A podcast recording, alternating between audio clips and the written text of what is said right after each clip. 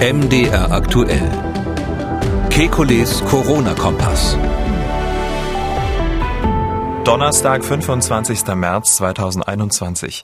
Wieder über 20.000 Neuinfektionen. Der deutschlandweite Inzidenzwert bei 113. Wie ist die aktuelle Lage zu bewerten? Dann die weltweite Impfkampagne sofort stoppen. Der Virologe Gerd van den Bosche sorgt mit seinen Äußerungen für Aufsehen. Was ist davon zu halten? Dann, warum die Umgebungstemperatur bei der Durchführung von Schnelltests enorm wichtig ist. Und welches Medikament sollte man vor einer Impfung einnehmen? Paracetamol, Ibuprofen oder am besten gar nichts? Wir wollen Orientierung geben. Mein Name ist Camillo Schumann. Ich bin Redakteur, Moderator bei MDR aktuell das Nachrichtenradio. Jeden Dienstag, Donnerstag und Samstag haben wir einen Blick auf die aktuellen Entwicklungen rund ums Coronavirus und wir beantworten Ihre Fragen. Das tun wir mit dem Virologen und Epidemiologen Professor Alexander Kekulé. Ich grüße Herr Kekulé. Guten Tag, Herr Schumann. Ja, also die erweiterte Osterruhe gibt's nun also nicht. Die Kanzlerin hat gestern den Plan gestoppt und sich auch dafür entschuldigt. Und sie hat ähm, die Verwirrung, die dadurch entstanden ist, äh, auch auf ihre Kappe genommen.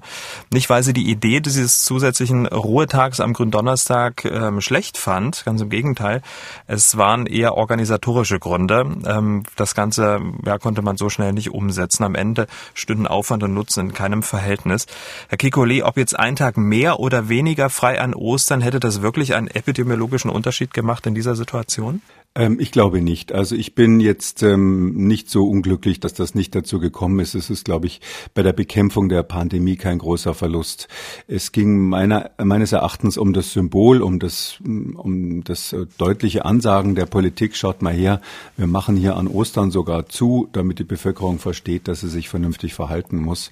Ähm, ich hatte sowieso die Befürchtung, dass jetzt die Schließung der Geschäfte an, äh, an ähm, Gründonnerstag dann dazu führt, dass man sich also noch mehr drängelt am, am Ostersamstag. Und ähm, das wäre ja eigentlich der einzige Effekt gewesen von der antiepidemischen Maßnahme. Und wir haben ja in anderen Situationen, wenn ich jetzt mal an öffentlichen Verkehr denke, da wird ja richtigerweise, klugerweise das so gemacht, dass man ähm, doppelt so viele Verkehrsmittel einsetzt, damit die wirklich leer sind. Da fahren die Straßenbahnen eben häufiger. Und ähm, die gleiche Überlegung könnte man ja auch bei Geschäften haben, also dass man die einfach länger aufmacht gestreckt ähm, möglichst lange ähm, offen hält und dass möglichst wenig Leute reinkommen auf einmal und man sozusagen das, das, das Gedränge verhindert auf die Weise. Also deshalb epidemiologisch bin ich nicht unglücklich darüber. Ja, also politisch ist, glaube ich, klar, dass ich also schon, ähm, ohne dass es irgendwas mit Parteipolitik zu tun hat, schon ein Anhänger der Kanzlerin bin bei der ganzen Krise. Ähm, ich finde, äh, sie war ähm, und ist eine Stimme der Vernunft in diesem ganzen, in diesem ganzen mm, Durcheinander. Es ist ja schon geradezu ein babylonisches ähm, Sprachengewirr, was wir haben. Ich würde mir sehr wünschen, dass wir nicht in so eine Situation kommen, wo wir dann sagen müssten, erst hatten wir kein Konzept und jetzt geht uns auch noch das Führungspersonal verloren. Hm, über Wünsche reden wir gleich nochmal. Kurz nochmal ähm, auf äh, Ostern geschaut. Äh, das Kalkül der Politik war, fünf zusammenhängende Tage zu haben oder einigermaßen fünf äh, zusammenhängende Tage zu haben, wo mal alles äh, runtergefahren wird.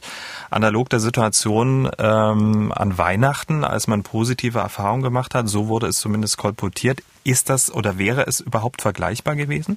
Am Ende des Tages kommt es wirklich darauf an, wie sich die Menschen in ihrem Mikrokosmos verhalten.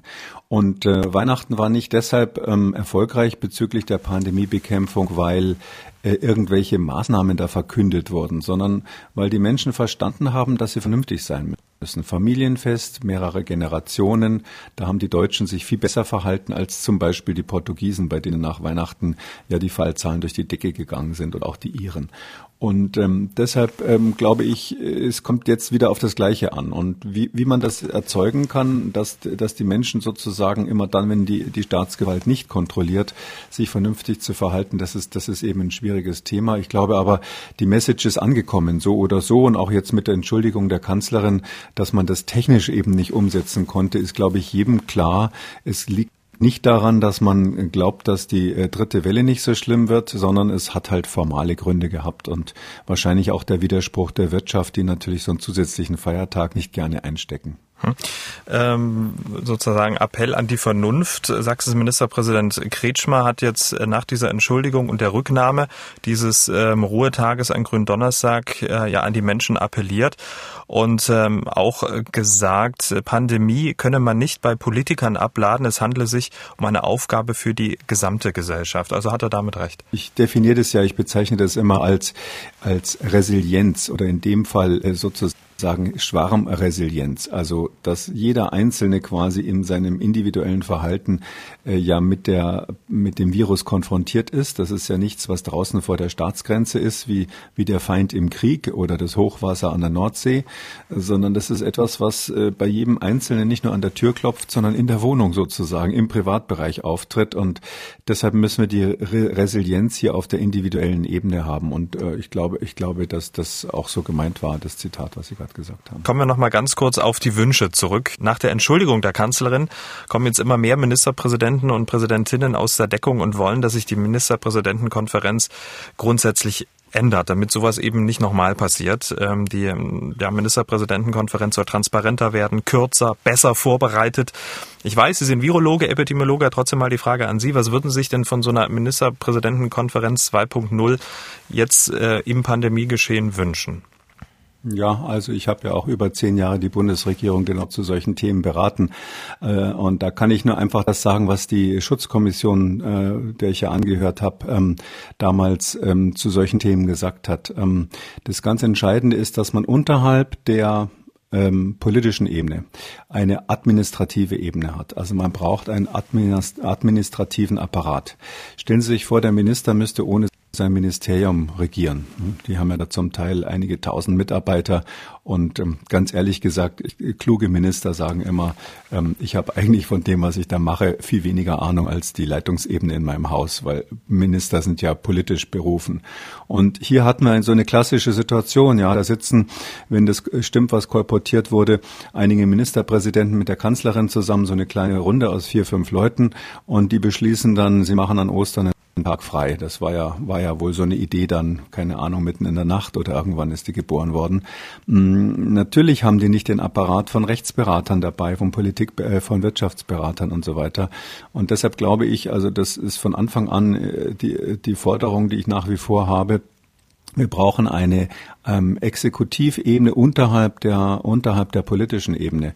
Da gab es ja mal diesen äh, Krisenstab im äh, Innenministerium. Der wurde ja, glaube ich, zweimal einberufen. Beim ersten Mal habe ich mich ziemlich über ihn geärgert, weil ich ja damals den sogenannten äh, die sogenannten ähm, Corona-Ferien gefordert habe. Das war quasi der Prototyp eines Lockdowns mit, äh, mit Schließung von Großveranstaltungen und so weiter. Das hat man in dieser Runde abgelehnt. Aber das heißt ja nicht, dass so ein Konzept äh, langfristig schlecht sein muss, dass man einfach Leute äh, aus verschiedenen Bereichen, einschließlich natürlich Wissenschaftlern, aber nicht nur Wissenschaftlern, eine Ebene darunter hat, die das ähm, sozusagen den Transmissionsriemen dann zur Praxis darstellt. Das würde ich mir jetzt noch mehr wünschen als vorher. Also nicht nur bessere Vorbereitung, dass die, ich meine schon das Wort bessere Vorbereitung ist ja so ein bisschen komisch. Das klingt ja so, als wären bisher die äh, Chefs der Staatskanzlei nicht in der Lage gewesen, die Runden vorzubereiten. Ich glaube, die haben sich da schon viel Mühe gegeben, sondern es geht darum, dass wirklich unmittelbar bei den Entscheidungen, wo ja ad hoc vieles gemacht werden muss, es geht ja nicht anders, äh, wirklich äh, die Profis für die jeweiligen Fachdisziplinen dabei sitzen und zwar auch dort ein breiter, breiteres Spektrum. Nicht nur so ein Virologe, den man dann dazu nimmt und einer vom Robert Koch Institut oder so, sondern da braucht man eine breitere Runde, damit auch am Schluss das dann auch einen breiteren gesellschaftlichen Rückhalt hat. Also diesen, diesen Zwischenapparat, den, den würde ich mir dringend wünschen, dass man den jetzt ähm, in Klammern endlich einzieht. Hm. Dieser Zwischenapparat bestand ja bisher aus den Chefs der Staatskanzlei und dem Chef der äh, des Bundeskanzleramtes. Ähm, die haben das ja vorher ausbaldowert, sage ich jetzt mal in Anführungszeichen, und haben das dann als Beschlussvorlage dann äh, nach Berlin gegeben und das wurde dann dort ähm, diskutiert. Am Ende sind es ja dann auch politische Entscheidungen. Ähm, sozusagen die Staatskanzleien entmachten und dort ein nein, Gremium nein, das, bilden? Das, das ist kein Zwischenapparat. Also die Staatskanzleien, das sind ja, die arbeiten ja den MPs zu, das ist ganz klar und die, die machen das auch sehr gut. Also ich weiß, dass, ähm, dass die wirklich intensiv Recherche vorher machen, natürlich auch aus eigener Anschauung. Äh, die versuchen sich da schon ein Bild zu machen. Das Problem ist nur, man hat dann jetzt quasi für jedes Bundesland eine Staatskanzlei plus noch die, ähm, das Kanzleramt ähm, und damit liegen sozusagen, wenn Sie so wollen, 16 plus 1 Entwürfe auf dem Tisch hinterher. Und die versuchen sich natürlich, die haben immer vorher Schalten, um sich abzusprechen, das ist ganz klar. Aber da ist, kommt dann der Faktor dazu, dass eben die Chefs der Staatskanzleien erstens die, die Sachkunde nicht die direkt haben, das ist ja klar. Und zweitens natürlich auch die politische Macht nicht haben, weil am Ende entscheidet immer der Chef, ja, der mit dem, mit der grünen Farbe im, äh, grünen Tinte im Füller. Das ist immer der, der entscheidet am Schluss. Und wenn dann die ähm, am Schluss die die Entscheidungsträger zusammensitzen, dann ist es natürlich so, da müssen die ja vieles ad hoc machen. Dann sagt dann ein Ministerpräsident ja, bei dem und dem gehe ich nicht mit. Dann braucht man eine Ersatzlösung, weil weil vielleicht etwas, was man sich vorher so ausgemalt hat, was wo vielleicht die Kanzleichefs dachten, das wäre eine gute Idee, auch mit ihrem wissenschaftlichen Beraterstab in dem jeweiligen Bundesland. Das kommt ja dann auch dazu. Jedes Land hat dann seine eigenen Berater. Dann da muss dann ad hoc in der Situation, meinetwegen nachts um zwei, muss dann irgendwie eine Ersatzlösung her her und weil man sich auf irgendwas nicht einigen konnte. Und in der der Lage bräuchten Sie die, die Fachleute nochmal. Also da müssen, müssen die Fachleute mit dabei sitzen. Ähm, und ähm, äh, weil eben dieses, diese Idee, dass man quasi Vorlagen hat, die dann nur abgesegnet werden, das äh, funktioniert in diesem sehr, sehr dynamischen Geschehen der Pandemie nicht. Das ist dynamisch bezüglich der Fallzahlen, aber es ist eben auch dynamisch bezüglich der Bedürfnisse der Ministerpräsidenten. Hm. Ähm, wir sind gespannt, äh, wie dann die Ministerpräsidentenkonferenz 2.0 ähm, aussehen wird und weil Sie gerade Fallzahlen ähm, gesprochen haben, wie dynamisch das Ganze ist. Ähm, wir werfen einen Blick auf die aktuelle Situation und da spielt dann auch das, äh, der Begriff Fachkompetenz wieder eine Rolle. In den vergangenen 24 Stunden wurde im Robert-Koch-Institut 5000 Neuinfektionen mehr als im Vergleich zur Vorwoche gemeldet. Insgesamt waren 22.657, wieder über 20.000. Das letzte Mal hatten wir das im Januar. Ähm, die deutschlandweite 7-Tage-Inzidenz liegt bei 113. Die Zahl der Menschen, die mit einer Covid-19-Erkrankung auf der Intensivstation behandelt werden müssen, nimmt weiter stetig Zustand. Heute zum Zeitpunkt der Aufzeichnung 3239. NRW-Ministerpräsident Armin Laschet fand zu dieser Entwicklung folgende Worte. Und wir alle hatten die Hoffnung aus der Erfahrung des letzten Jahres, dass wenn der Frühling kommt, es wärmer wird, die Virusansteckungen zurückgehen und die Zahlen sinken. Und wir erleben im Moment genau das Gegenteil. Das ist nervig. Das ist nervig. Ähm, der Frühling hat noch gar nicht begonnen. Herr Laschet scheint von der aktuellen Entwicklung äh, ja ziemlich überrascht zu sein, aber ich persönlich kann die Stimmen gar nicht zählen, die vor dieser Situation, wie wir sie gerade erleben, gewarnt haben. Ja, das ist ein gutes Beispiel für das, was ich vorher gesagt habe. Wissen Sie, wenn jetzt, wenn jetzt Herr Laschet das in so einer Runde gesagt hätte, wo Fachleute dabei sind, und ich gehe ja davon aus, das glaube ich schon, also äh, ich war noch nie dabei natürlich bei so einer MP-Runde, aber hinterher kriegt man auch äh, Erzählungen von Leuten, die drinnen waren, und das, die reden da schon offen miteinander. So ist das nicht.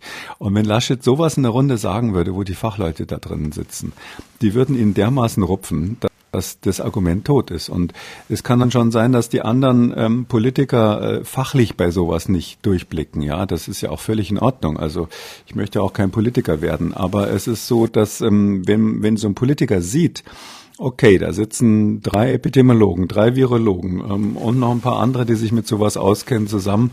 Und die sagen alle, äh, lieber Herr Laschet, an der Stelle irrst du dich, ähm, das ist viel zu früh für, die, für diese Sommerentlastung. Und wir sehen ja weltweit um diese Jahreszeit jetzt die, das Wiederansteigen der dritten Wellen. Und ähm, dann hätte er ähm, so einen Unsinn nicht gesagt, wie das, was Sie gerade vorgespielt haben. Und das heißt, es würde auch die Politiker dann glaubwürdiger machen, weil sie einfach nachprüfbare belegbare Daten sozusagen liefern. Der Faktencheck würde dann häufiger zu ihren Gunsten laufen. Und es wäre, glaube ich, für die Qualität der Ergebnisse besser. Also ähm, ja, das ist völlig klar, das muss man, glaube ich, in diesem Podcast nicht nochmal erklären. Die, das wird so sein, ich will mal was Positives sagen. Es wird so weitergehen, dass wir nicht diese Inzidenz bekommen, ähm, äh, die in der Zeit kolportiert wurde, angeblich Basis der Entscheidung ähm, in der Ministerpräsidentenrunde war. Ähm, die Zeit hat ja geschrieben, Zeit Online hat ja geschrieben, haben, äh, dass dort Zahlen auf den Tisch gelegt wurden, dass es bis Mai zu einer Inzidenz von bis zu 2200 pro Woche, also, also 2200er Wocheninzidenz gehen kann. Also jetzt reden wir ja noch von 100 oder 200er Notbremsen, also 2200. Ähm, ich habe dann darum gebeten, dass ich die Folien bekomme. Da ist mir gesagt worden, das ähm, ist vertraulich gewesen. Also die, die hat das Robert Koch Institut der Zeitredaktion offensichtlich vertraulich mitgeteilt. Aber ich gehe einfach davon aus, dass das stimmt und es ist so, dass ich nicht, das kann ich überhaupt nicht teilen. Ich verstehe nicht, warum die, äh, das Robert Koch Institut mit solchen Zahlen arbeitet. Ich äh, will da viel optimistischer sein. Ich glaube, wir können die dritte Welle nicht vermeiden. Es wird so sein, dass wir jetzt in die dritte Welle reinlaufen. Es wird auch so sein, dass egal was wir jetzt machen, das nicht verhindert, dass die Fallzahlen weiter ansteigen.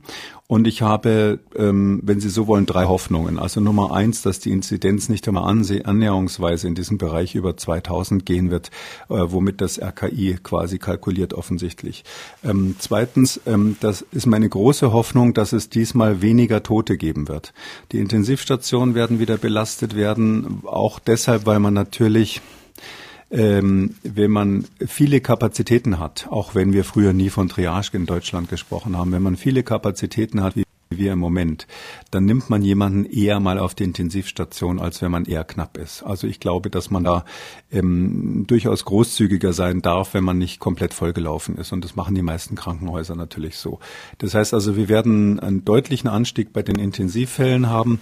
Und meine Hoffnung ist dadurch, dass ähm, eben großzügiger äh, da verlegt wird und auch ähm, natürlich die Menschen jünger sind. Das heißt, früher oder später dann wieder wegkommen von der ITS und zwar nicht mit den Füßen nach vorne, sondern quasi äh, äh, lebendig. Ähm, äh, da, das wäre, das wäre natürlich, ähm, da, da, da, das hätte zur Folge, dass wir eine kleine Entkopplung eben haben von der Sterblichkeit, von der Fallzahl. Alles andere äh, äh kann ich mir nicht vorstellen, nachdem ja jetzt auch angeblich ähm, in den Heimen quasi nahezu vollständig geimpft wurde.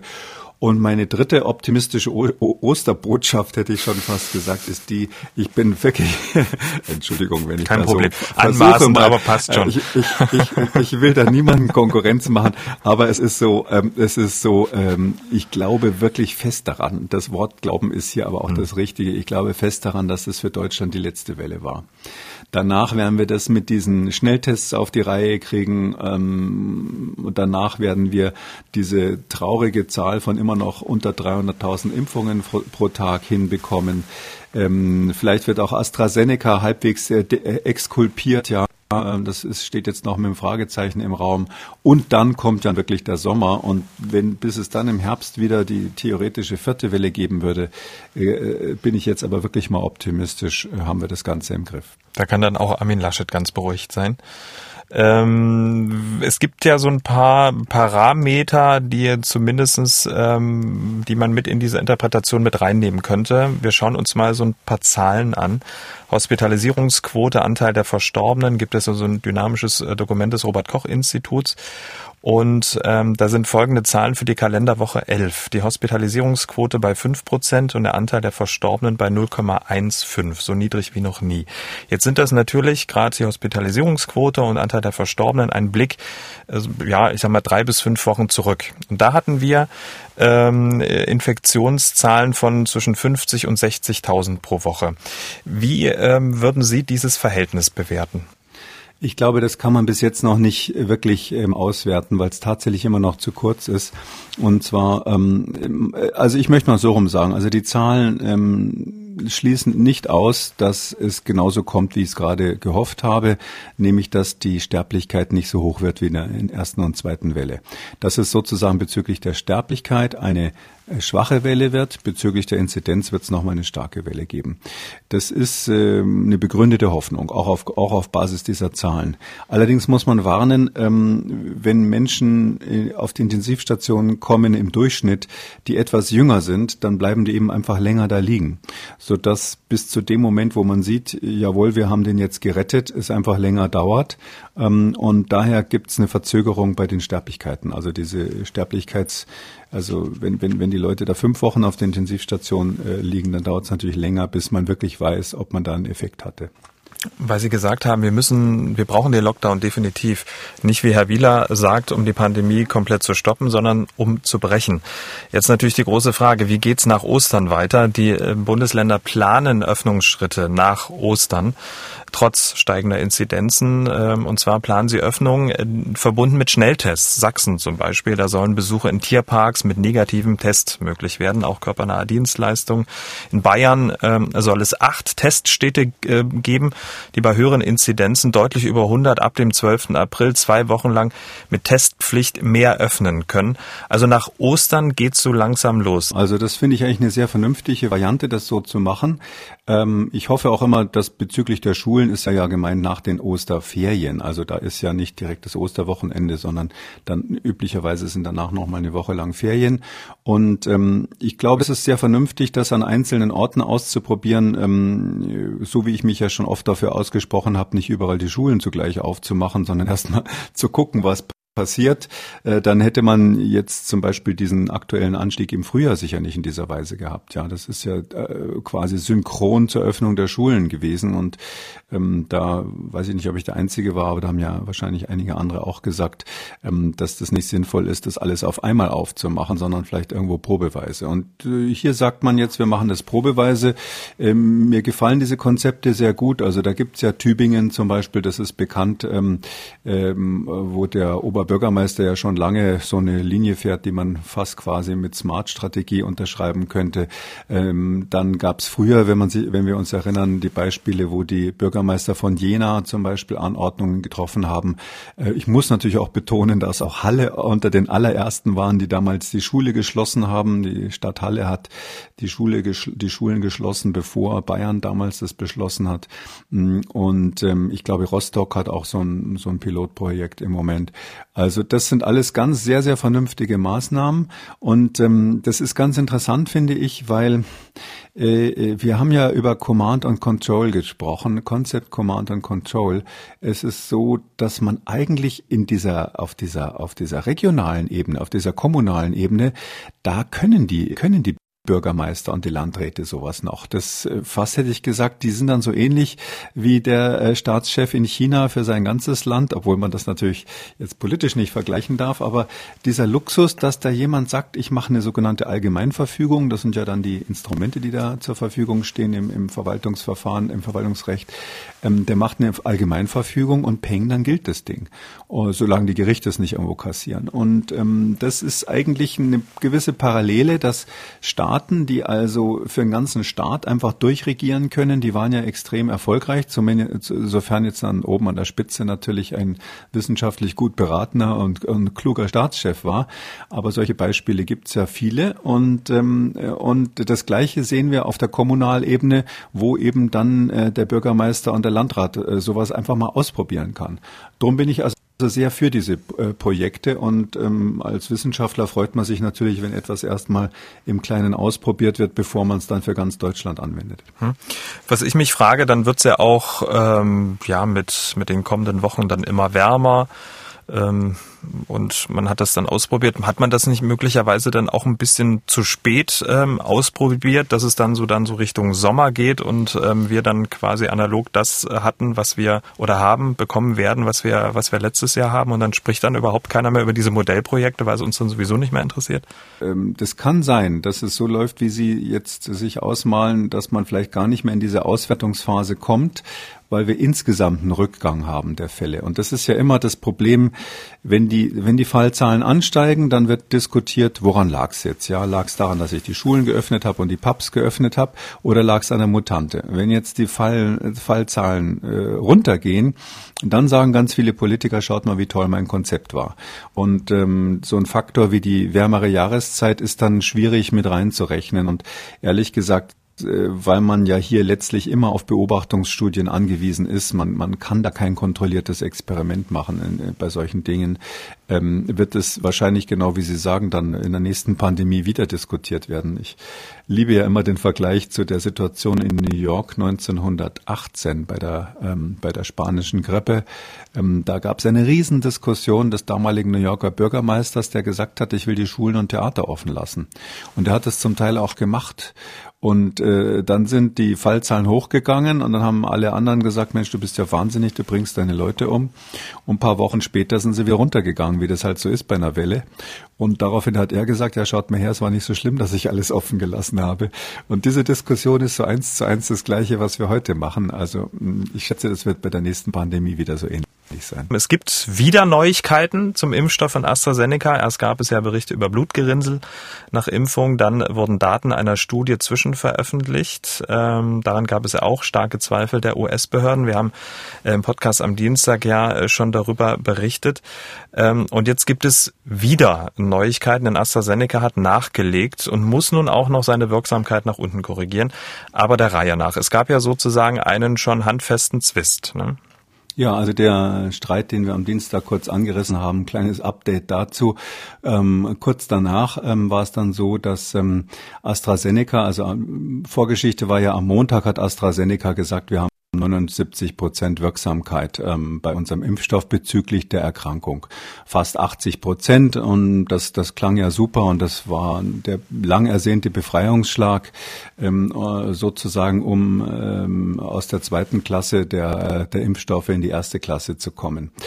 Und dann kam sofort danach leider diese, dieses Data Safety Monitoring Board ähm, und hat gesagt, das stimmt alles gar nicht und äh, legt erstmal die richtigen Zahlen auf den Tisch, was ein extrem ungewöhnlicher Schritt war, muss man einfach sagen. Höchst ungewöhnlich, kann ich gleich noch was dazu sagen.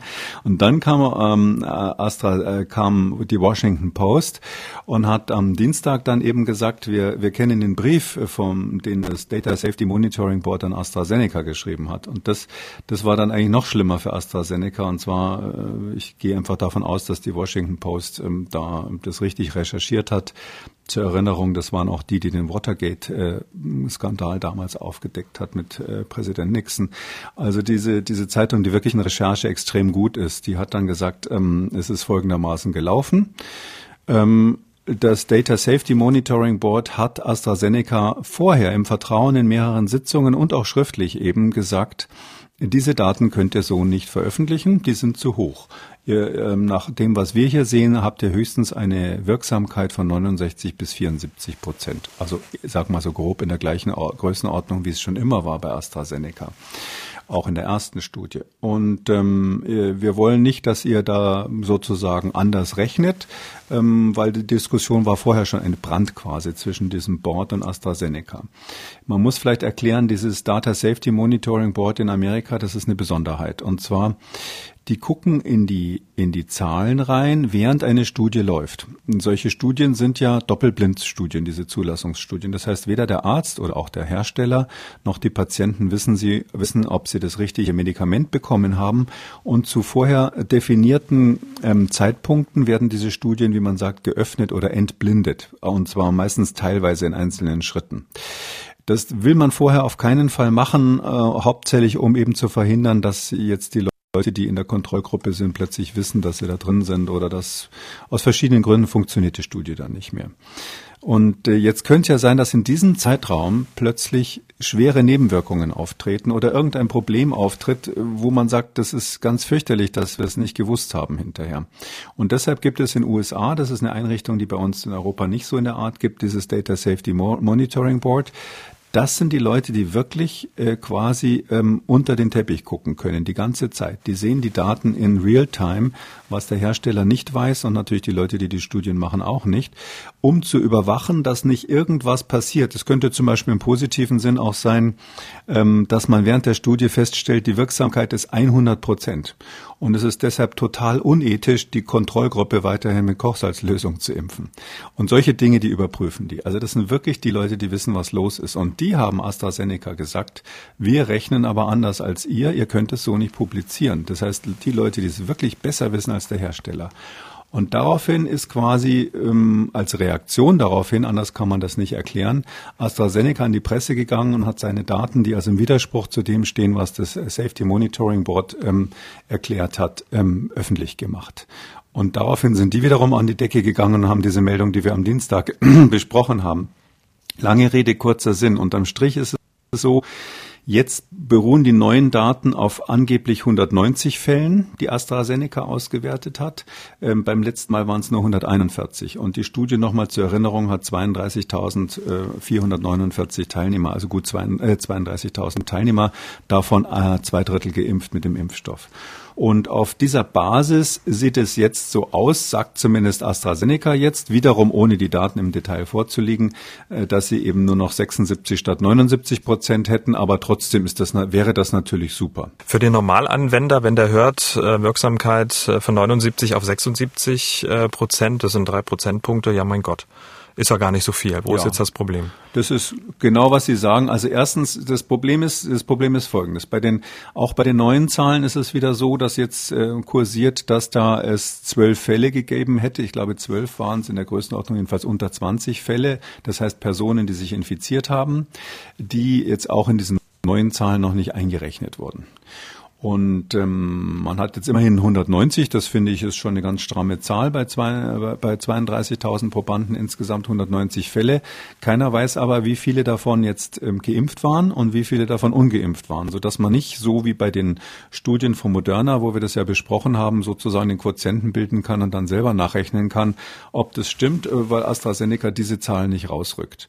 Und ähm, das Wichtigste dabei ist eigentlich Folgendes. Also äh, ich kann ja einfach mal sagen, was, was ich jetzt persönlich, das ist äh, natürlich ein bisschen mit Vorsicht zu genießen, aber meine Bewertung ist letztlich die. Es wird da, wird da bleiben wie bisher. AstraZeneca ist irgendwo im Bereich von 70 Prozent wirksam schlechter als die RNA-Impfstoffe. Ähm, vielleicht sind es auch 75 Prozent, aber es wird deutlich unter den 95 Prozent von Moderna oder, oder BioNTech Pfizer bleiben. Es ist trotzdem natürlich eine, äh, ein hervorragender Impfstoff, weil es kommt ja nicht nur auf die Wirksamkeit bezüglich der Erkrankungen an, sondern es kommt auf die Frage an, äh, kann ich Todesfälle verhindern. Das ist ja das Entscheidende. Und da sind alle diese Impfstoffe extrem gut. Das heißt also, das ist eigentlich, und, und das zweite Wichtige ist, mit den neuen Daten ist eigentlich völlig klar, ähm, dass auch die Alten gut geschützt sind. Also, dass es wirklich keinen großen Unterschied oder keinen messbaren Unterschied zwischen Jungen und Alten gibt bei diesen Impfstoffen, bei AstraZeneca genauso wie bei den anderen Impfstoffen. Das heißt, man kann diesen Impfstoff auf jeden Fall bezüglich der Alten einsetzen. Das ist die gute Nachricht. Und die schlechte Nachricht oder das Fragezeichen ist letztlich, wir müssen ja bezüglich der beobachteten Nebenwirkungen, da gab es ja diese seltenen Nebenwirkungen. Wenn man das in, wenn man die Daten aus Norwegen sich anschaut, ähm, da sind inzwischen ähm, fünf Fälle aufgetreten bei 120.000 Geimpften. Von den fünf sind drei gestorben, alles, glaube ich, junge Frauen. Und ähm, das gibt aber dann ein Risiko von 1 zu 25.000 ungefähr. Das heißt also, ähm, Kollege von mir hat ja immer gesagt, das Risiko ist höchstens 1 zu 100.000. Jetzt haben wir in Norwegen, wenn wir das runterrechnen, schon 1 zu 25.000. Das heißt, wir kommen langsam in so einen Bereich, wo man schon drüber nachdenken muss, wie wichtig ist diese Nebenwirkung. Schließt man vielleicht bestimmte Gruppen aus, wenn man es irgendwie kann. Da sind wir extrem darauf angewiesen, dass AstraZeneca, wenn ich es mal so sagen darf, die Hosen runterlässt und dass man wirklich die Zahlen sieht und dass man denen wirklich auch glaubt. Und die amerikanische Zulassungsbehörde, die FDA, ähm, die macht es so, dass sie sich die Zahlen selber anschaut. Also die gucken selber in die Originaldaten rein und machen sich selber ein Bild davon. Anders als die EMA, die europäische Behörde, die äh, trifft ihre Entscheidung auf Basis der Daten, die der Hersteller vorgelegt hat. Und aus diesem Grund, weil einfach aus, aus Dingen, die ich jetzt nicht nochmal äh, rekapitulieren will, weil das inzwischen so eine lange Liste ist, weil AstraZeneca einfach sehr, sehr viele Fehler gemacht hat, zumindest in der Kommunikation. Vielleicht kann man auch sagen, sie haben die Zahlen ein bisschen hingebogen. Ähm, ist es einfach extrem wichtig für alle Fachleute, die sich da auskennen, auch international, dass die amerikanische Zulassungsbehörde, die jetzt unabhängig in die Zahlen reinschaut, dass die Grünlicht gibt und zwar möglichst bald. Aber das wird aufgrund dieser Versäumnisse jetzt länger dauern. Und ähm, in über 100 Ländern ist der Impfstoff zugelassen. AstraZeneca hat sich ja immer positioniert und das auch zu Recht als Impfstoff für die Welt, weil er eben bei niedrigen Temperaturen gelagert werden kann, billig ist. Die wollten ja auch einige hundert Millionen Dosen an COVAX verschenken, also an diesen an diese Organisation, die den Entwicklungsländern hilft. Das wäre also weltweit extrem wichtig, dass dieser Impfstoff ähm, quasi seine Reputation wiedergewinnt.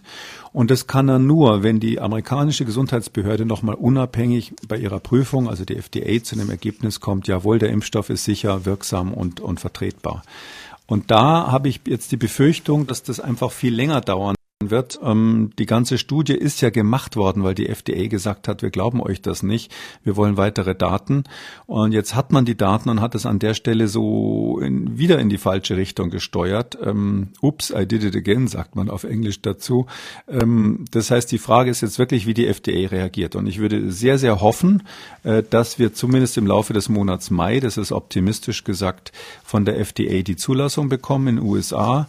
Das wäre dann das Zeichen, dass AstraZeneca, wenn ich es mal so sagen darf, in, von der zweiten Klasse in die erste Klasse aufgestiegen ist. Tja, damit dann auch in Deutschland ähm, ja das Vertrauen wieder steigt, weil es gibt ja Meldungen, dass zigtausende Dosen AstraZeneca zum Beispiel auch in Berlin auf Halde liegen. Da sind hunderttausende Einladungen verschickt worden, ähm, aber die Menschen lassen sich nicht impfen. In dem Fall waren das eben jüngere Menschen, Krankenhauspersonal, ähm, Polizisten etc. Also die lassen sich mit AstraZeneca äh, nicht impfen, weil sie eben ja kein Vertrauen in diesen Impfstoff mehr haben. Und ähm, deswegen wäre sozusagen das Signal ähm, aus Amerika dann wichtig und dann müssten wir dann auch hier im Podcast dann auch nochmal ausführlich drüber sprechen und ähm, das dann auch nochmal einordnen. Ich habe ja hier auch nicht die Zahlen alle auf dem Tisch liegen, weil die diesen diesen vertraulich auch das Paul-Ehrlich-Institut hat da nicht alle Details, die EMA eben auch nicht. Und wenn Leute aus den USA, die echte Profis sind, ich kann man kann sagen in der Welt die Besten, die sowas machen, wenn die da drüber gehen und sagen sagen, okay, wir haben es uns nochmal angeschaut, die Kommunikation war Mist, das wird ganz klar so bleiben, ja, aber ähm, äh, die Zahlen sind vertrauenswürdig, wir lassen das Ding jetzt zu für die USA das wäre dann für mich wirklich etwas, wo ich sagen muss, da bin ich dann auch bei meiner Beurteilung ähm, äh, auf jeden Fall, kann ich jetzt schon sagen, würde ich da, würde ich da umstimmen. Oder am besten gar nicht impfen und ähm, die angeborene ähm, Immunität der das Ganze überlassen. Ähm, damit sind wir bei einem Mann, über den gerade gesprochen wird, Reat van den Bosche.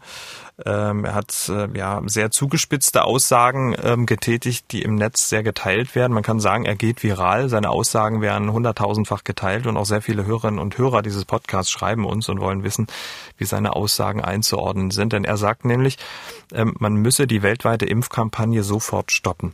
Erst einmal grundsätzlich, wer ist Gerd van Bosche? Er ist Virologe, hat sich ähm, jahrzehntelang mit der Produktion von Impfstoffen beschäftigt, tut es immer noch, hat auch für die Bill und Melinda Gates Gesundheitsstiftung gearbeitet. Also ein Mann, der jetzt nicht unbedingt im Verdacht steht, Impfstoffen kritisch gegenüberzustehen.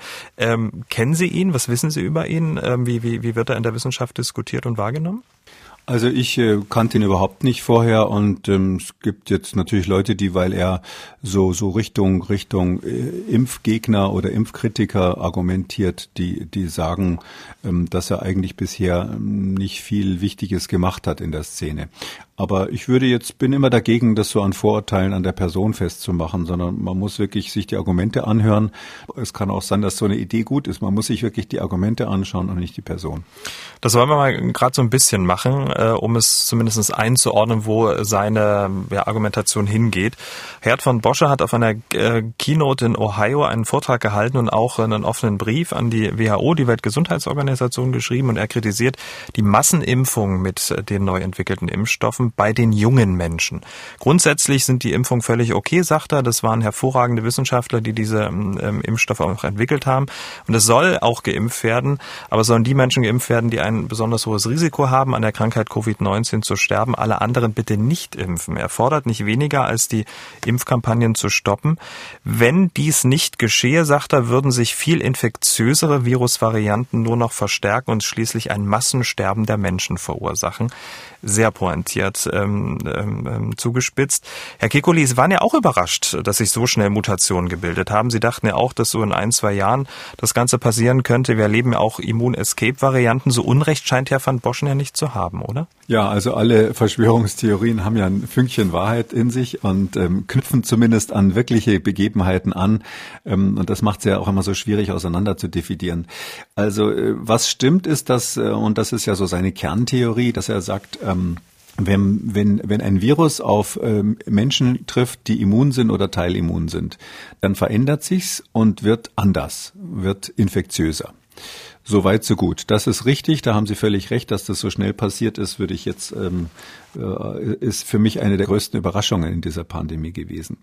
Ähm, das andere ist aber jetzt die Frage, ähm, haben wir irgendwelche Hinweise darauf, dass das dass dieser Impfstoff, und das ist ja seine Theorie, dass dadurch erstens ähm, das Virus auch gefährlicher wird, also weil es auf Geimpfte trifft, äh, wird es gefährlicher, als wenn es auf natürlich Immunisierte treffen würde.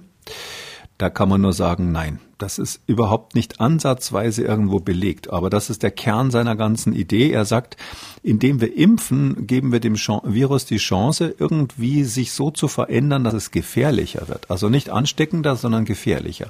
Und das ist einfach Unsinn. Ja, also das, das wird auch überhaupt nie nirgendwo belegt und, sondern im Gegenteil, es ist, ist ja so, dass äh, die Viren im Laufe der Zeit sozusagen im, im Wechselspiel mit dem Immunsystem der Bevölkerung eher langsam abnehmen an Gefährlichkeit. Van den Bosche meint ja, es wird gefährlicher im Sinne, dass die Menschen mehr dran sterben. Das war ja so seine Idee. Und er hat auch einen Mechanismus dafür. Er hat quasi eine, eine Theorie dafür, weil er sagt, ähm, wir, was, was wir kaputt machen mit der Impfung, das ist der zweite, zweite Säule seiner Argumentation, was wir kaputt machen mit der Impfung ist ja ähm, die natürliche, also die angeborene Immunität. Also er unterscheidet da so ein bisschen schematisch äh, nach, äh, nach der angeborenen Immunität und der adaptiven Immunität, also der, äh, der Antikörper und T-Zellen auf der einen Seite, das ist dann die adaptive und der äh, natürlichen Immunität, die auch Kinder haben ohne Antikörper auf der anderen Seite. Und er sagt, wenn wir quasi durch die Impfung dafür sorgen, dass es Antikörper gibt, um es mal so schematisch zu sagen, dann ähm, nehmen wir dem Körper die Möglichkeit, ähm, diese angeborenen Immunabwehrmechanismen auszuleben oder zu verbessern. Ähm, und äh, er sagt sozusagen, dieses angeborene Immunsystem, das muss gut trainieren. Mhm. Und dahinter steht, wenn man die Diskussion kennt, eigentlich so ein uralter, uraltes Argument der Impfgegner. Die sagen letztlich immer, unsere natürliche Immunität ist viel besser als alles, was die Pharmaindustrie liefern kann. Mm, äh, und man macht durch diese Medikamente und durch diese Impfungen, das gibt's ja auch bei, bei Schutzimpfungen im Kindesalter, das Argument immer, dass gesagt wird, indem wir da impfen, dann machen wir bei den Kindern die natürliche Immunität kaputt und dann wird alles viel schlimmer. Aber das ist ja eine Diskussion, die ist uralt und da gibt's überhaupt überhaupt keine Belege in der Richtung, obwohl schon sehr, sehr lange danach geforscht wird. Und auch in diesem Fall kann ich nur sagen, es ist völlig im luftleeren Raum, was er da argumentiert. Also ähm, die vulnerablen Gruppen zu impfen und äh, die Jungen nicht zu impfen und ihnen ja die Möglichkeit geben, sich selber ähm, anzupassen, ist sozusagen völlig abwegig. Naja, es ist deshalb nicht ganz abwegig, weil äh, wir zu wenig Impfstoff haben, zum einen. Und zum anderen, weil äh, das, ja, das ist ja klar. Also ich mhm. bin ja absolut dafür, das wissen Sie, nur einmal die, die Alten zu impfen und fertig und dann zu warten, bis die Generation 2.0 bei den Impfstoffen da ist, weil wir damit die, das, was wir zur Verfügung haben, de facto einschließlich AstraZeneca am besten nutzen würden. Ähm, das zweite ist, ähm, äh, dass ähm, natürlich je nach Alter, und das finde ich ist etwas, was wir ganz dringend in Deutschland auch machen müssen, je nach Alter braucht man eine differenzierte Nutzen-Risiko-Abwägung. Und wenn man jetzt gerade bei dem AstraZeneca-Impfstoff die Situation hat, dass ein Fragezeichen dran ist bei den Nebenwirkungen, vielleicht ist es 1 zu 20.000, 1 zu 50.000, die sind aber de facto bisher nur bei jüngeren Leuten beobachtet worden. Dann muss man natürlich schon sagen, wo ist mein Risiko bezüglich schwerer Nebenwirkungen, wie steht es mit der Reaktogenität an, äh, aus und wie wäre das, wenn ich wirklich krank wäre, werde, wie schlimm ist das für mich, wenn ich dann lebenslang keinen Geruchssinn mehr habe. Ich sage mal so als Beispiel. Übrigens hätte ich gar keinen Bock drauf, ja, fände ich ganz schlimm. Ähm, aber ähm, nicht nur kein Geruchssinn, es gibt auch Leute, bei denen das dann so ist, dass die dann, dass dann alles wirklich nach, nach Klo riecht, also ganz fürchterlich. Aber jedenfalls diese individuelle Risiko und altersbe altersbedingte Risikoabwägung, das finde ich, das müssen wir schon dringend machen machen. Und äh, dieser Ansatz ist richtig. Aber was er macht, ist ja, dass er sagt, die Impfung schadet. Das ist ja sein Credo, dass er sagt, die Impfung schadet den, der natürlichen Immunabwehr, die bei jüngeren Leuten ohne Frage, dass es richtig stärker vorhanden ist. Und dafür gibt es eben absolut keinen Beleg. Und glauben Sie mir, da bin ich wirklich tief in der Materie drin. Wenn es da irgendeinen Hinweis darauf gäbe, dann würde ich den kennen. Und er, er hat auch in seinem riesigen Papier, ich habe das natürlich jetzt, ähm, äh, weil das in der Diskussion ist, äh, habe ich mich da durchgequält äh, durch diesen offenen Brief an die WHO. Da ist ja nicht eine Anlage dabei, da ist nicht eine wissenschaftliche Referenz. Er plaudert da äh, im Grunde genommen alles so quer durch ein, durchs Gemüsebeet, ähm, äh, wie man das am Stammtisch vielleicht machen würde. Und ähm, er sagte auch, man impfe nicht äh, oder man impft nicht in eine Pandemie hinein. Ähm, das äh, lernen Studenten schon in der ersten Impfstoffklasse. Was sagen Sie denn dazu? Bei mir nicht. Also ja, man impft nicht in die Pandemie. Ähm, das in gewisser Weise, wenn das kann man ja unterschiedlich interpretieren. Also wenn er das quasi als, als ähm, Regel formuliert, dann ist die Regel falsch, weil bisher gab es noch nie einen Impfstoff in der Pandemie. Das gab es einfach noch nie. Und ähm, wenn er sagt, man hat noch nie in die Pandemie reingeimpft, dann muss man sagen, ja. Also vielleicht, wenn ich jetzt irgendwas, eine minimale Ehrenrettung. Also es ist so, wo er natürlich recht hat, ist, dass das Ganze, was wir hier als Menschheit machen, ist ein globales Menschheitsexperiment. Wir haben noch nie in eine Pandemie reingeimpft, weil wir noch nie so schnell einen Impfstoff hatten, dass er die Pandemie möglicherweise beenden kann.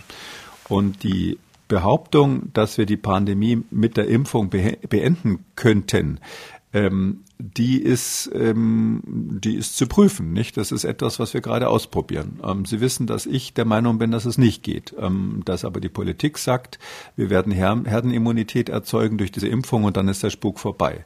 Ähm, ich glaube, dass wir ähm, neue Varianten haben werden, nicht wegen der Impfung, sondern wegen der vielen Menschen, die sowieso immun werden, auch wegen der Impfung, aber das würde so oder so passieren die immer schwächer gefährlich werden, weil unser Immunsystem auch besser reagiert und dass das auf diese Weise halt dann so langsam unser Alltag wird. Ähm, das ist nicht ganz abwegig, weil wir haben genau diese Beobachtung zum Beispiel nach allen Grippewellen, nach allen Grippepandemien gehabt. Wir hatten ja Grippepandemie 1918, 1967, 1957, 1968. Das waren die äh, drei großen Pandemien des 20. Jahrhunderts. Und da haben wir das genau so beobachtet. Und deshalb ist es für mich relativ klar, dass das Wechselspiel zwischen Virus und, und, und Immunsystem so laufen wird, dass das Virus so langsam weniger gefährlich wird. Aber wir werden nicht die Pandemie beenden, sondern das Virus wird bleiben.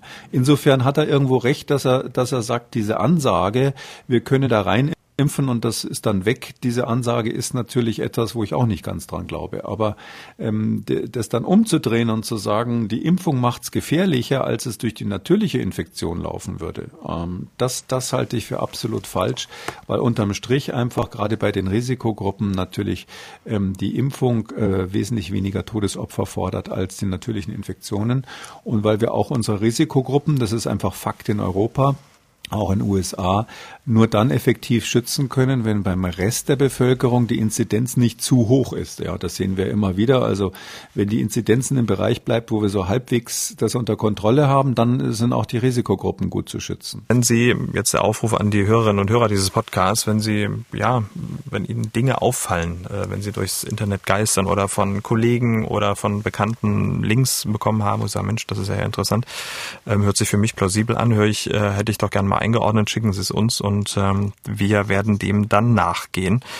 Ähm, wir gehen jetzt auch einer Sache nach. Ähm, es geht um Schnelltests und um ähm, ja, falsch negative bzw. falsch positive Schnelltests. Ähm, in Ausgabe 162 hat er eine Mutter berichtet, dass von den 158 Schnelltests, die an der Schule ihres Sohnes gemacht wurden, 28 positiv waren und im PCR-Nachtest waren dann alle negativ. Viele Hörerinnen und Hörer haben das ähm, gehört und dann auch ihre Erlebnisse geschildert, denn ganz vielen ging es genauso wie zum Beispiel diesem Hörer.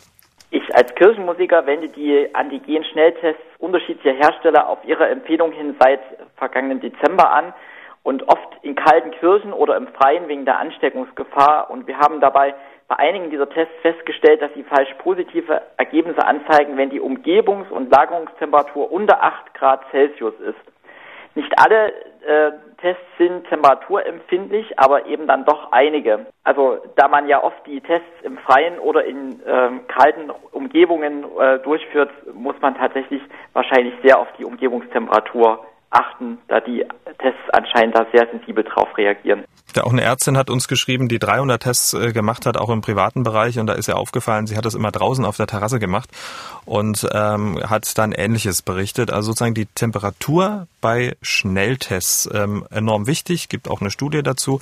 Wie bewerten Sie das Ganze? Also in jeder von diesen Schnelltests äh, steht, äh, oder das gilt ganz allgemein für solche Labortests, steht quasi ganz oben in der ersten Zeile Drinnen, äh, bitte nehmen Sie die Reagenzien aus der Packung und bringen Sie sie auf eine Temperatur von, und dann ist meistens so Raumtemperatur, also meistens steht da 22 bis 28 Grad oder so. Irgend so ein Bereich wird immer angegeben und das ist das A und das O, dass die Tests vorher auf diese äh, Solltemperatur gebracht werden. Weil natürlich, und das ist ein uraltes Thema, wir wissen, dass wenn man bei der falschen Temperatur arbeitet, sei es zu hoch oder sei es zu niedrig, ähm, diese Antigen-Antikörpertests, und das ist ja bei dem Schnelltest so, dass Antikörper, die da auf so einer Membran sind, mit dem Virusantigen reagieren, ähm, dass diese Tests äh, bei falschen Temperaturen zum Teil äh, an Sensitivität verlieren und zum Teil an Spezifität verlieren, je nachdem, in welche Richtung sie gehen. Und ähm, jetzt ist das etwas, was man ja eigentlich wissen sollte, weil es steht ja auch ähm, da niedergeschrieben. Und ist das denn so sklavisch zu sehen, also dass man da extrem aufs Thermometer achtet, also dass es wirklich die 15 bis, naja, 25, 30 Grad oder ist es dann auch okay, wenn man eben so ein bisschen Angst hat, naja, ich, ich möchte das eigentlich ähm, in einem durchlüfteten Raum tun, ähm, um sich dann auch nicht anzustecken, dass man sagt, naja gut, 10 bis 15 tun es auch? Also der ähm, Temperaturbereich ist ja relativ großzügig. Da steht ja jetzt nicht nur so eine Mini, Mini-Angabe drinnen, also so ein Mini-Bereich. Den sollte man schon ein, einhalten. Also ich kann ja nochmal so, äh, wer da, wer da biologisch ein bisschen Interesse dran hat, woran liegt es überhaupt? Das ist ja so, äh, es reagiert ja ein Antikörper mit einem Antigen. Und das, äh, wenn das gut zusammenpasst, wie Schlüssel Schloss lernt man in der Schule immer, ähm, dann gibt's eine Reaktion und dann zeigt es an, das Virus ist da. Jetzt kann man sich vorstellen, ähm, dieses gut passen und schlecht passen, das hängt extrem von der Temperatur ab. Ähm, wir erinnern uns ja in der Schule an die Brownsche Molekularbewegung. Das war das, was man unter Mikroskop, dieses Zappeln von irgendwelchen Pollenkörnern, die man sieht, das kommt äh, durch Wärme. Also bei Wärme zappeln die Moleküle einfach stärker. Die werden, die haben ein Wärmezittern. Physikalisch gesehen ist Wärme eigentlich nichts anderes als dieses Zittern der Moleküle. Und ähm, wenn Sie sich jetzt vorstellen, zwei, zwei ähm, so Antigen und Antikörper sollen zusammenpassen, aber beide zappeln die ganze Zeit, dann ist es eben so, dass sie weniger, äh, dass das weniger gut funktioniert. Und deshalb und wenn es kalt ist und die bewegen sich ganz wenig dabei, dann funktioniert es besser. Dann würden also vielleicht auch mal ein Antigen und ein Antikörper zusammenpassen, also scheinbar zusammenpassen, die eigentlich gar nicht miteinander reagieren sollen. Und deshalb ist es so, dass wir schon immer wissen, wenn es kalt ist und die Moleküle sich langsam bewegen, dann haben wir viele falsch positive weil eben es zu Bindungen kommt, die eigentlich gar nicht vorgesehen sind in dem Test. Und wenn es sehr warm ist ähm, und die Moleküle bewegen sich zu schnell, dann finden auch solche nicht zusammen, die eigentlich zusammenfinden sollten. Und deshalb ist die Sensitivität der Tests geringer. Letzteres ist ein Riesenproblem, Dauerbrenner seit Jahrzehnten bei der WHO, die ja Tests haben will, die schnell und billig und überall verfügbar sind für die Tropen, für die Entwicklungsländern. Und da haben wir bei den ganzen Tropenkrankheiten, also sei es Dengue-Fieber oder Malaria, Malaria oder, oder was es alles so gibt dort, Trypanosomen, da haben wir überall das gleiche Problem. Es ist, es ist bannig heiß und die Tests wurden aber entwickelt irgendwo in den, in den kühlen Ländern des Nordens, wo das Geld und die großen Forschungsinstitute sind. Und dann karrt man die in die Truppen und wundert sich, dass die, dass die Sensitivität so äh, in den Keller geht, weil das eben mit der Temperatur Temperatur zusammenhängt. Und ähm, das ist ein uraltes Thema. Und die andere Richtung haben wir natürlich auch, dass wir eben wissen, wenn man äh, das Zeug aus dem Kühlschrank nimmt, das weiß jede MTA im Labor, ähm, und dann sofort verwendet, ähm, dass das natürlich nicht geht, sondern man muss das vorher auf Raumtemperatur bringen.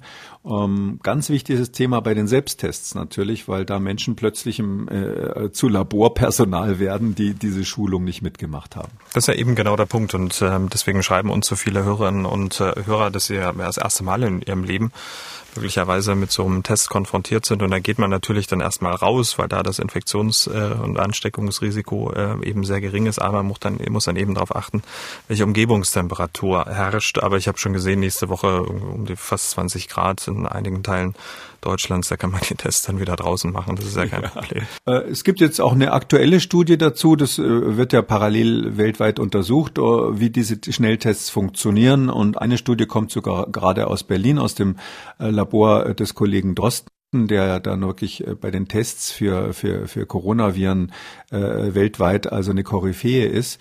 Und ähm, da haben die ähm, insgesamt elf Tests, die so für Schnell, äh, Schnellverfahren eben zugelassen sind, solche Antigen-Schnelltests miteinander verglichen und, und haben tatsächlich bei zwei Tests auch festgestellt, dass die insbesondere bei kalten Temperaturen ähm, nicht mehr funktionieren, dass da die, ähm, dass da falsch positive Ergebnisse kommen. Ähm, zu der Studie will ich nur eins dazu sagen, die ist natürlich jetzt, es, es dauert einfach Ewigkeiten, bis man das gemacht hat. Da muss man das Virus anzüchten, da muss man das ausprobieren und vergleichen. Äh, die haben da sicher schon lange dran gesessen und konnten nicht wissen, welche Tests in Deutschland dann überhaupt für die Eigenanwendung zugelassen werden. Und bei den Tests, die dort untersucht werden, äh, wurden, ist es leider so, dass keiner der dort untersuchten Tests in Deutschland für die Eigenanwendung zugelassen ist. Also ähm, das heißt also die die zwei, die dort durchgefallen sind, das kann man ja relativ äh, offen sagen. Der eine ist der Pan-Bio-Test von Abbott, ähm, steht auch in der Studie so. Es ist natürlich ein Preprint, ähm, äh, aber ähm, wohl schon akzeptiert von einem renommierten Journal. Ähm, das eine ist der Pan-Bio-Test von Abbott, der ist in den USA auch schon angezählt, schon lange. Da mussten schon Chargen zurückgenommen werden, weil der falsch positive Tests gemacht hat. In Deutschland nicht so verbreitet, aber auch Zulass äh, Anwendung nur durch Fachpersonal. Und der andere heißt Active Express, den kennt man hier in Deutschland kaum von der Firma Edinburgh äh, Genetics in Schottland. Ähm, der wird international zum Teil von der WHO empfohlen, ist aber in Deutschland meines Wissens gar nicht auf dem Markt. Also ähm, falls jemand von dieser Studie dann hören sollte, das kann schon sein, dass die die nächsten Tage publik wird. Da ging es eben um Tests, die bei uns gar nicht ähm, auf dem Markt sind. Aber man kann aus den Gründen, die ich vorhin gesagt habe, das natürlich verallgemeinern und deshalb ganz allgemein sagen, äh, für uns in Deutschland ähm, mit 30 Grad ist im Moment nicht zu rechnen, aber Kälte sollte man definitiv vermeiden, wenn man den Test macht und falsch positive nicht haben will. Und diese Studie, die äh, Professor Kekoli gerade angesprochen hat, sowie alle anderen Studien, die wir hier besprechen, ähm, sind natürlich dann auch in der ähm, ja, Schriftversion dieses Podcasts dann auch verlinkt. Wir kommen zu den Hörerfragen. Diese Apothekerin, ähm, das ist die Frau Wick aus Hannover, hat eine Beobachtung gemacht äh, bei sich in der Apotheke und äh, dementsprechend folgende Frage. In meinem Apothekenalltag, vor allen Dingen vorgestern, ähm, kamen zwei junge Frauen kurz hintereinander, die im Wartezimmer sich mit anderen Impflingen unterhalten haben und da grassierte der Tipp, man solle Ibuprofen gleich schon prophylaktisch nehmen zur Impfung. Ich habe der äh, jungen Patientin, es war die Impfung AstraZeneca, äh, abgeraten von Ibuprofen und ähm, Paracetamol ihr mitgegeben, weil äh, der Entzündungshemmer meines Erachtens kontraproduktiv bei einer Impfung wäre. Bitte korrigieren Sie mich, falls das nicht richtig war. Äh, um eine Antwort wäre ich sehr dankbar, damit ich in Zukunft meinen Kunden das Richtige sagen kann. Übrigens, ähm, das ähm, sagen ganz, ganz viele, also auch im Freundesbekanntenkreis, Kollegen berichten genau das. Oh weh, also ich würde das nicht machen, ganz ehrlich gesagt. Es ist ja so, diese, hm, wir haben ja vorhin ausführlich über die Schwierigkeiten bei so ähm, ähm, Wirksamkeitsstudien von Impfstoffen gesprochen, egal welcher das ist. Das sind alles Studien, die gemacht wurden, ohne dass die Leute irgendwelche Entzündungshemmer genommen haben, egal ob das Ibuprofen oder Paracetamol ist.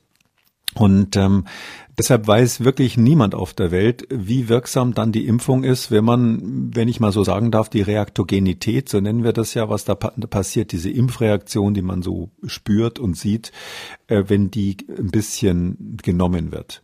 Ähm, äh, also in Richtung ähm, Nebenwirkungen vermeiden äh, mag schon sein, dass man sich jetzt am nächsten Tag dann besser fühlt und kein Fieber oder weniger Fieber hat. Aber ich würde dringend davon abraten, vor einer Impfung sowas zu nehmen.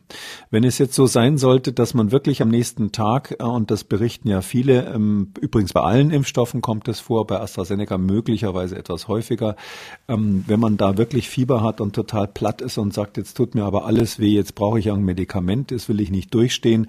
Wenn man dann am nächsten Tag was nimmt, dann würde ich mal sagen, ist die Wahrscheinlichkeit, dass es irgendwie den Impferfolg konterkariert, wesentlich geringer. Aber ich würde dringend davon abraten, ähm, vor der Impfung irgendwas zu nehmen, äh, weil man einfach nicht weiß, stellen Sie sich vor, Sie senken dann die, den Impferfolg von 70 Prozent auf 40 Prozent. Das ist ja auch nicht das, was Sie wollen. Und ähm, Ich kann nur sagen, ich kenne auch viele, die dann hinterher ein bis zwei Tage platt waren, wie man so sagt. Aber wenn man es vorher weiß und lassen Sie sich halt dann am Samstag impfen oder am Freitag oder nehmen Sie sich im Notfall danach zwei Tage frei oder sprechen Sie das mit dem Arbeitgeber ab. Äh, da müssen wir jetzt einfach durch. Ja, das ist, äh, kann ich nur noch mal sagen, bei vielen Impfungen so, die jetzt nicht so verbreitet sind, ähm, dass man danach Nebenwirkungen hat und das vorher weiß. Äh, früher waren das Leute, die Tropenreisen machen wollten, die haben dann solche exotischen Impfungen auf sich genommen. Äh, und in diesem Fall müssen wir das halt machen, um, um, diese, um diese Pandemie zu bekämpfen. Ähm, äh, aber ich kann nur versprechen, nach zwei Tagen ist es wirklich vorbei und deshalb lieber nichts nehmen und durchhalten.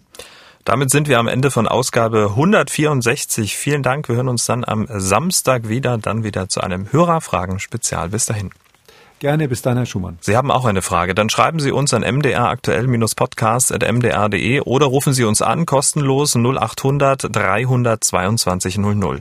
Kekulis Corona-Kompass als ausführlicher Podcast auf mdraktuell.de, in der ARD-Audiothek, bei YouTube und überall, wo es Podcasts gibt.